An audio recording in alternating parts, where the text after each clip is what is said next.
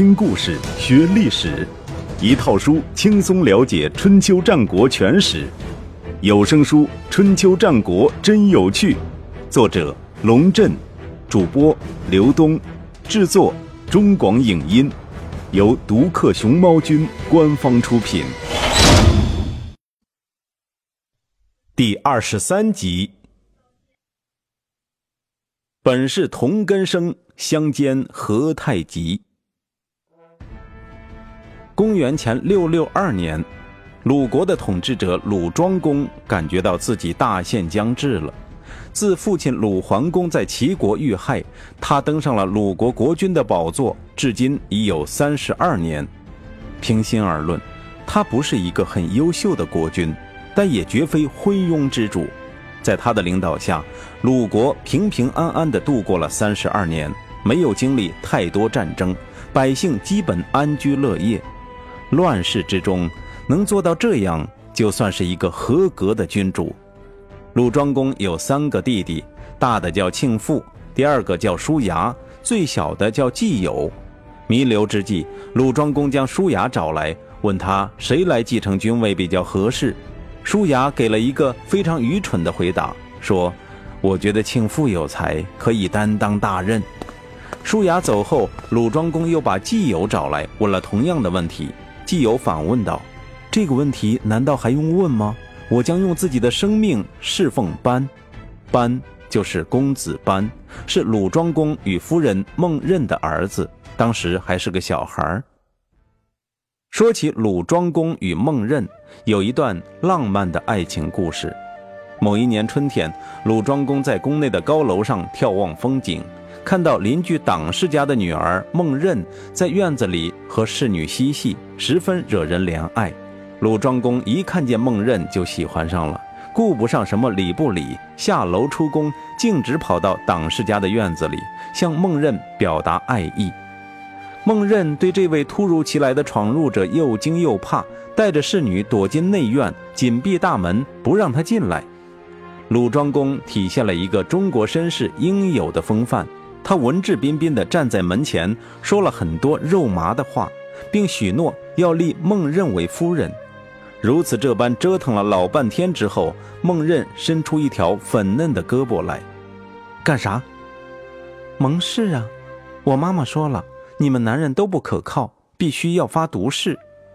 鲁庄公二话不说，抽出随身携带的小刀，先在自己和孟任的手臂上各划了一个口子，然后将两个伤口紧贴在一起，血也融于一处了。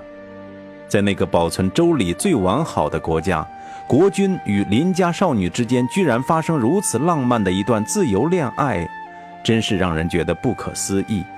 连左丘明老先生也被蛊惑了。写完这段故事，居然忘了加上一句“非礼也”。鲁庄公与孟任生了公子班，还生了一个女儿。有一年，鲁国举行求雨的祭祀活动，在大夫梁氏家彩排，公子班的妹妹也跑去观看。有个养马的官，名叫骆，在城外看见公子班的妹妹，不知道她是公主，吊儿郎当的用污言秽语调戏她。公子班知道后十分生气，派人把骆抓起来，狠狠打了一顿。鲁庄公听到这件事儿，心里咯噔一跳，很快联想到当年宋国的南宫长万之乱。他对公子班说：“骆是壮士，能轻而易举地把大盖扔到城门之上。你要惩罚他，最好杀掉，不要打他。但是事情已经过了，再回过头去把骆抓起来杀掉。”显然不太合适，久而久之，这件事儿也就被淡忘了。后来，鲁庄公又娶了齐桓公的妹妹哀姜做老婆，这是一段政治联姻。出于对齐国的尊重，鲁庄公对哀姜礼遇有加，其尊重程度甚至到了非礼的地步。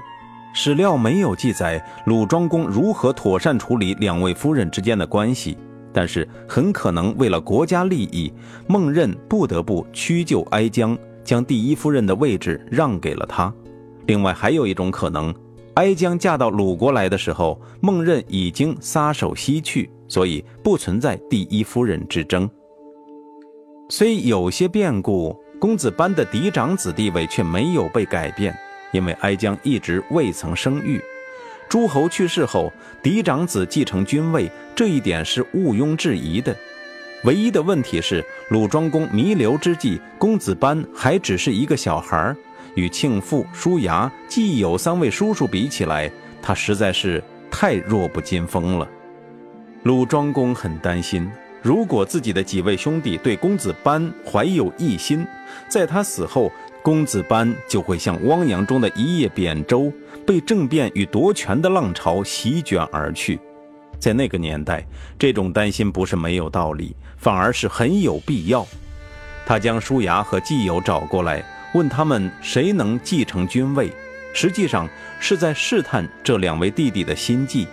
可想而知，季友的回答令鲁庄公很满意，而叔牙的回答让鲁庄公很不放心。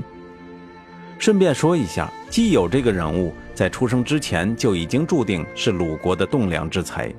据《左传》记载，季友即将出生的时候，父亲鲁桓公找人来给他算命，算命先生告诉鲁桓公，即将出生的是一位公子，名字叫做友，将成为国君的左膀右臂。协助国君处理朝政，成为公室的辅政大臣。季友王，则鲁不昌。算命先生甚至这样说。鲁桓公又命人给他算卦，得到大有卦变成乾卦。对此，算命先生解释道：“这孩子将来可以享受父亲的尊荣，人们崇敬他如同崇敬国君。”说来也是神奇，等到小孩出生，打开手心一看。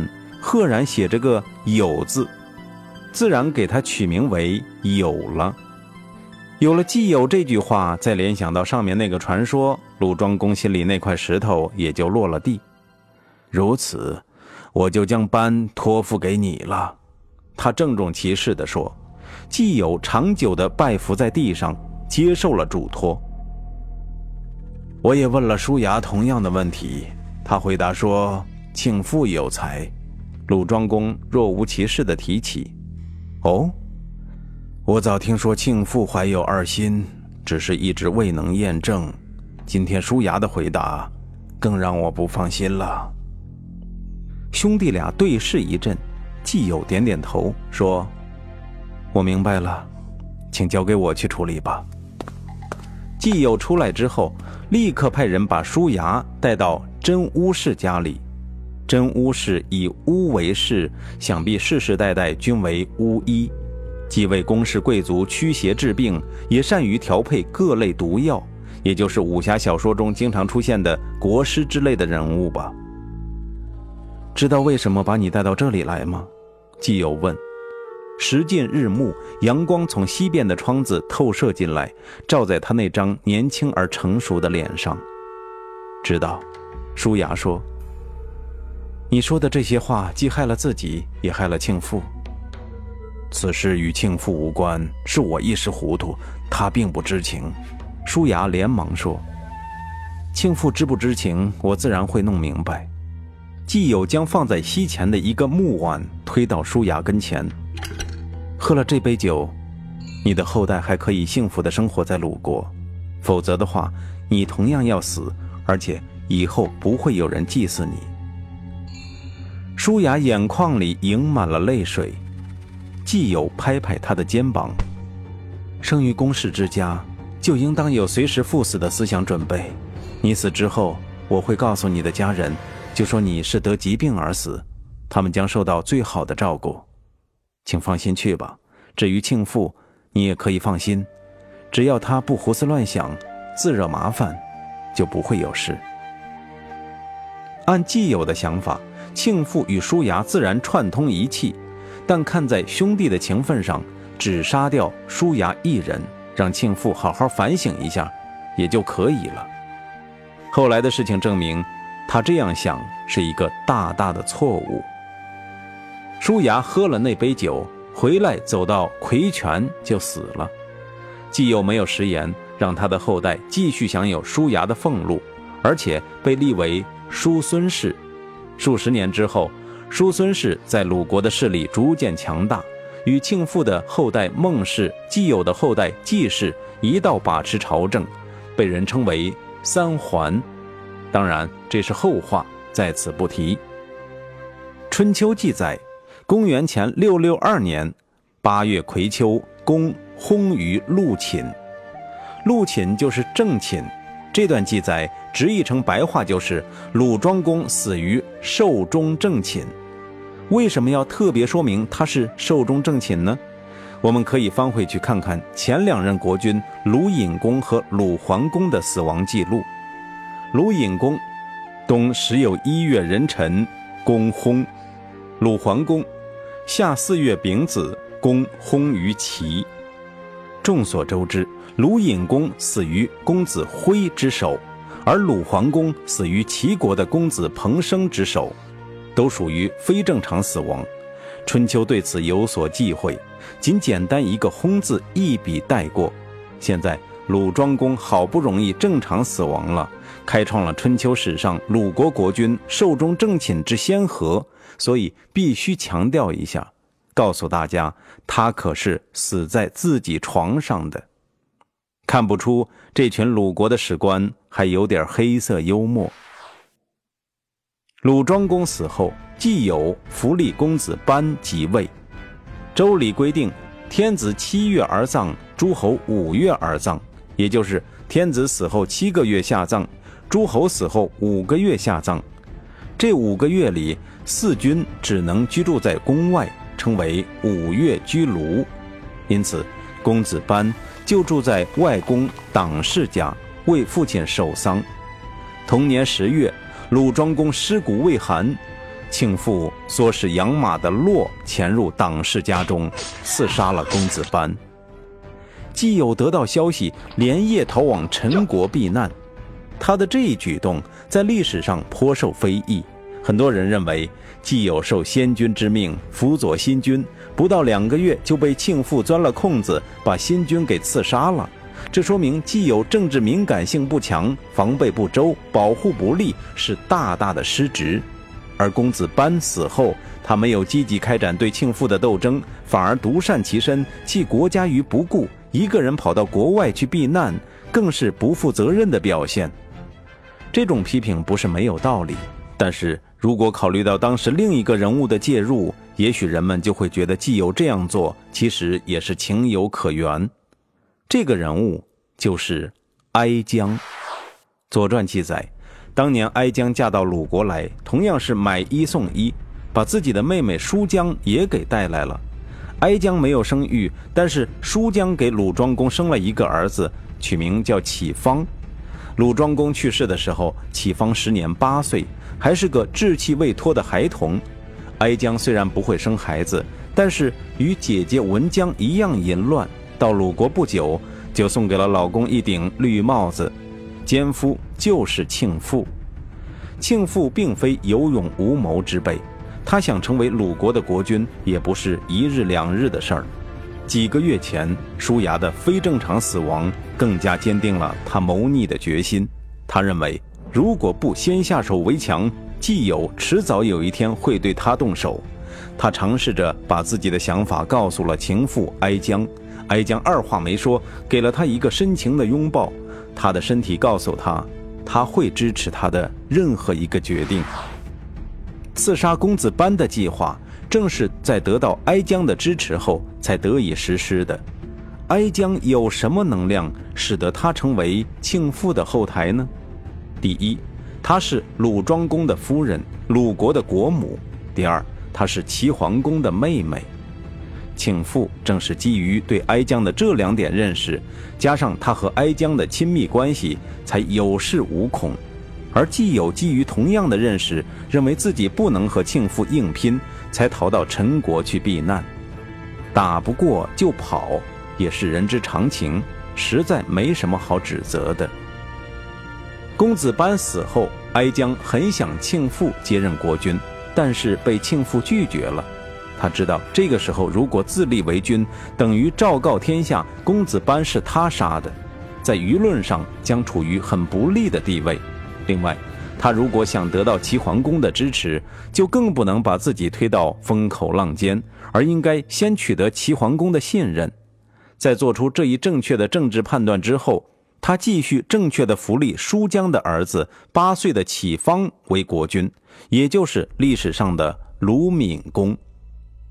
这样做的好处是显而易见的：启方年纪小，便于控制，而且启方是齐桓公的外甥，齐桓公没有理由不支持。为了启方的事儿，庆父专程去了一趟齐国，向齐桓公汇报工作。先君与贵国公主的儿子公子启方被众臣推立，成为毕国国君。庆父毕恭毕敬地说：“如此甚好。”齐桓公仅仅象征性的表扬了他一句，心里却在想：这个家伙居然拿个八岁小孩来讨好我！八岁小孩能治理什么国家呀？还不是你庆父说了算？忽悠，继续忽悠。话虽如此，齐桓公还是对鲁闵公这个外甥表示了极大的关注。公元前六六一年，他正式邀请刚刚即位的鲁闵公到齐国的洛姑会晤，史称洛姑会盟。仔细推敲起来，齐桓公这一举动实在有点可疑。诚如他所想，八岁小孩根本不可能治理什么国家。同样的道理，八岁小孩也不可能参加什么外交活动。试问一下，和一个乳臭未干的小毛孩能够达成什么样的外交成果？您别说，这次会晤还真达成了一个很了不起的成果。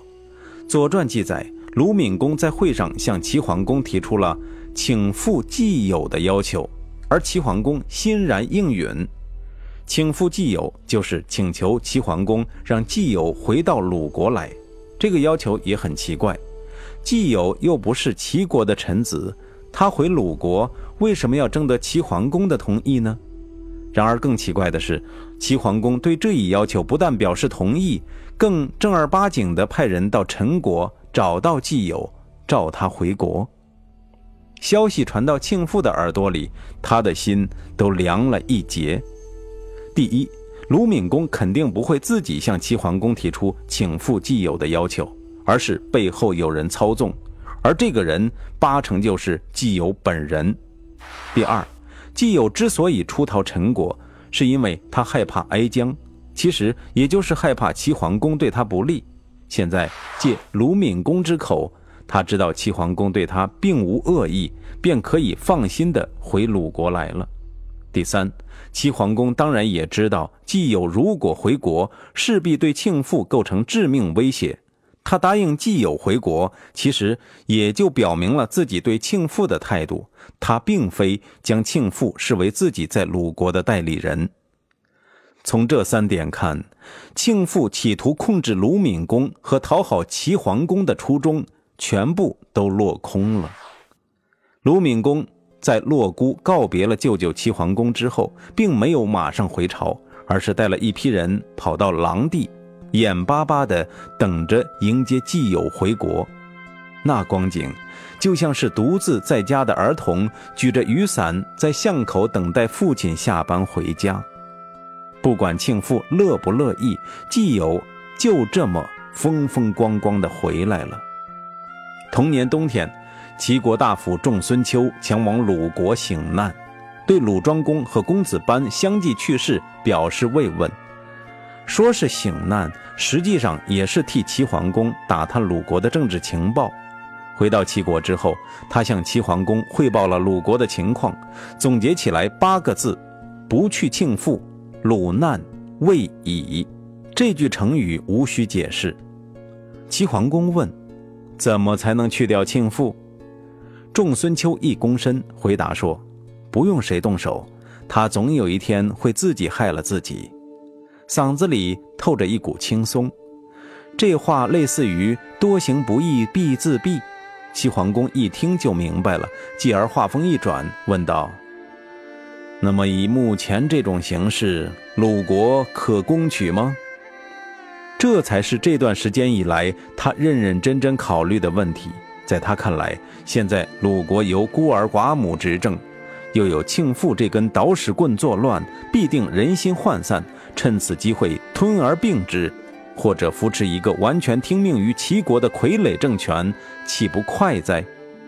正是基于这样的考虑，他没有接受庆父的讨好，而且积极安排季友回国。鲁国越乱，他越有机可乘。仲孙秋愣了一下，不动声色地说：“此事万万不可。鲁国是一直坚持周礼的国家，周礼也就是鲁国的建国之本。我听说，一个国家将要灭亡，它的根基必先动摇。鲁国现在虽然有内乱，但是没有抛弃周礼，所以还不到亡国的时候。”依我之见，与其对鲁动武，还不如帮助鲁国平息内乱。这样的话，鲁国人感恩戴德，两国之间的友好关系将得到进一步加强。问题是，齐桓公这才抬起头来，冷冷地说：“我为什么要加强与鲁国的友好关系？亲近有礼有德的国家，依靠稳重强大的国家，离间有矛盾的国家。”消灭政治混乱的国家是真正的霸主之路。鲁国坚持周礼，就是我们亲近他的理由。齐桓公样样的说：“知道了，不用你教训我，这一套理论管仲早说过了。”鲁闵公在位两年多，再一次陷入鲁国国君非正常死亡的宿命，被人暗杀在宫门之内。而操刀者不用说，仍然是不去庆父鲁难未已的庆父。据《左传》记载，鲁闵公的师傅看中了大夫卜乙的属地，仗着有国君撑腰，强行将那片土地抢夺过来。而鲁闵公也没有禁止，卜乙因此深恨鲁闵公，在庆父的安排下，半夜潜入宫中，将鲁闵公刺杀了。鲁闵公的“闵”字。意思是在国内遭难，季友再一次选择逃亡。不过这次他不是一个人逃，而是带上了鲁庄公的另一个儿子公子申。公子申的母亲程凤是鲁庄公的小妾，他也听过季友出生时的那个传说，并且深信不疑，因而将儿子委托给季友照顾。当然，季友这个时候带上公子申出逃，还有一个考虑。他怕庆父继续乱来，鲁庄公的儿子虽多，但是按照这个速度死下去，恐怕很快要绝后。他想替哥哥保留一点香火。如果说既有第一次逃亡情有可原的话，第二次逃亡则让人很难以接受了。这完全是不敢承担任何责任的表现吗？其实不然，只要想想隔壁还有一个虎视眈眈的齐桓公。咱们不难明白，季友为什么再一次选择逃避。一旦鲁国发生内乱，齐桓公肯定毫不犹豫地派兵进行干涉，趁机吞并鲁国，或者扶持傀儡政权。为了国家，他必须忍耐和等待，等待庆父多行不义必自毙的那一天。而那一天很快就到来了。庆父两次弑君的行为引起了鲁国国内的公愤。而且他与哀姜之间的奸情也逐渐浮出水面，成为人们茶余饭后的谈资。更让人不能接受的是，鲁闵公死后，哀姜作为国母一点也不悲伤，反而积极活动，到处给庆父拉选票，企图立庆父为君。在他看来，如果庆父当了国君，将他这位嫂嫂堂而皇之的立为夫人，也不是不可能的事儿。当年魏国的宣公连自己老爸的小老婆都敢娶，叔叔娶嫂嫂又算得了什么呢？然而魏国是魏国，鲁国是鲁国，国情有很大的差别。鲁国人历来以周礼尽在鲁以为傲，加上因为文姜的事儿，鲁国本来就对齐国的女人深有成见，现在哀姜又明目张胆地与庆父淫乱，实在是太伤害鲁国人民的感情了。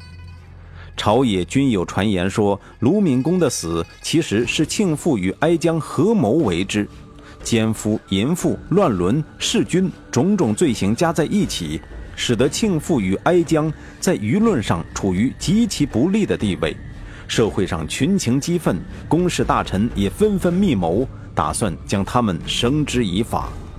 庆父见势头不对，顾不上哀姜，仓皇逃亡到了居国。哀姜得知消息，骂了一句“没良心的”，收拾东西也连夜逃亡到诸国。唉，夫妻本是同林鸟，大难临头各自飞，何况是一对野鸳鸯？庆父走后，季友带上公子申，众望所归的回到了鲁国。公子申被立为君主，也就是历史上的鲁西公。一场本来要流血的斗争，变成了和平的拨乱反正。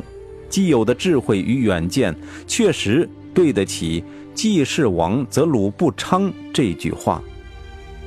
鲁僖公即位不久，派使者前往居国，要求引渡庆父。居国人要求了一笔贿赂，将庆父送回鲁国。走到一个叫密的地方，庆父派公子瑜先行一步。去找季友说情，希望季友看在兄弟的份上免他一死。其实，事情发展到这个地步，季友又如何能够赦免他？公子瑜哭着回到了密地，庆父未见其人，而先闻其哭声，哀叹道：“这是西斯的声音呐！”上吊自杀了。哀姜的下场也好不到哪里去，齐桓公急于向各诸侯国表白他的正义感。不但不为哀姜提供保护，还派人到诸国把他捉拿归案，并且处以死刑。齐国既然表现出这么高的姿态，鲁国也不能落后于人。鲁僖公派使者前往齐国，请求将哀姜的尸体归还鲁国，并予以厚葬，以示对齐国的尊重。对齐桓公这一大义灭亲的举动，《左传》冷冰冰的评论。齐国人杀哀姜实在是太过分。女人既然嫁出去了，就是夫家的人，如果犯了罪，也应该由夫家来处罚，轮不到娘家人越俎代庖。左丘明不领情，应该是有原因的。虽然他不明说，但是我们现在可以斗胆猜测一下。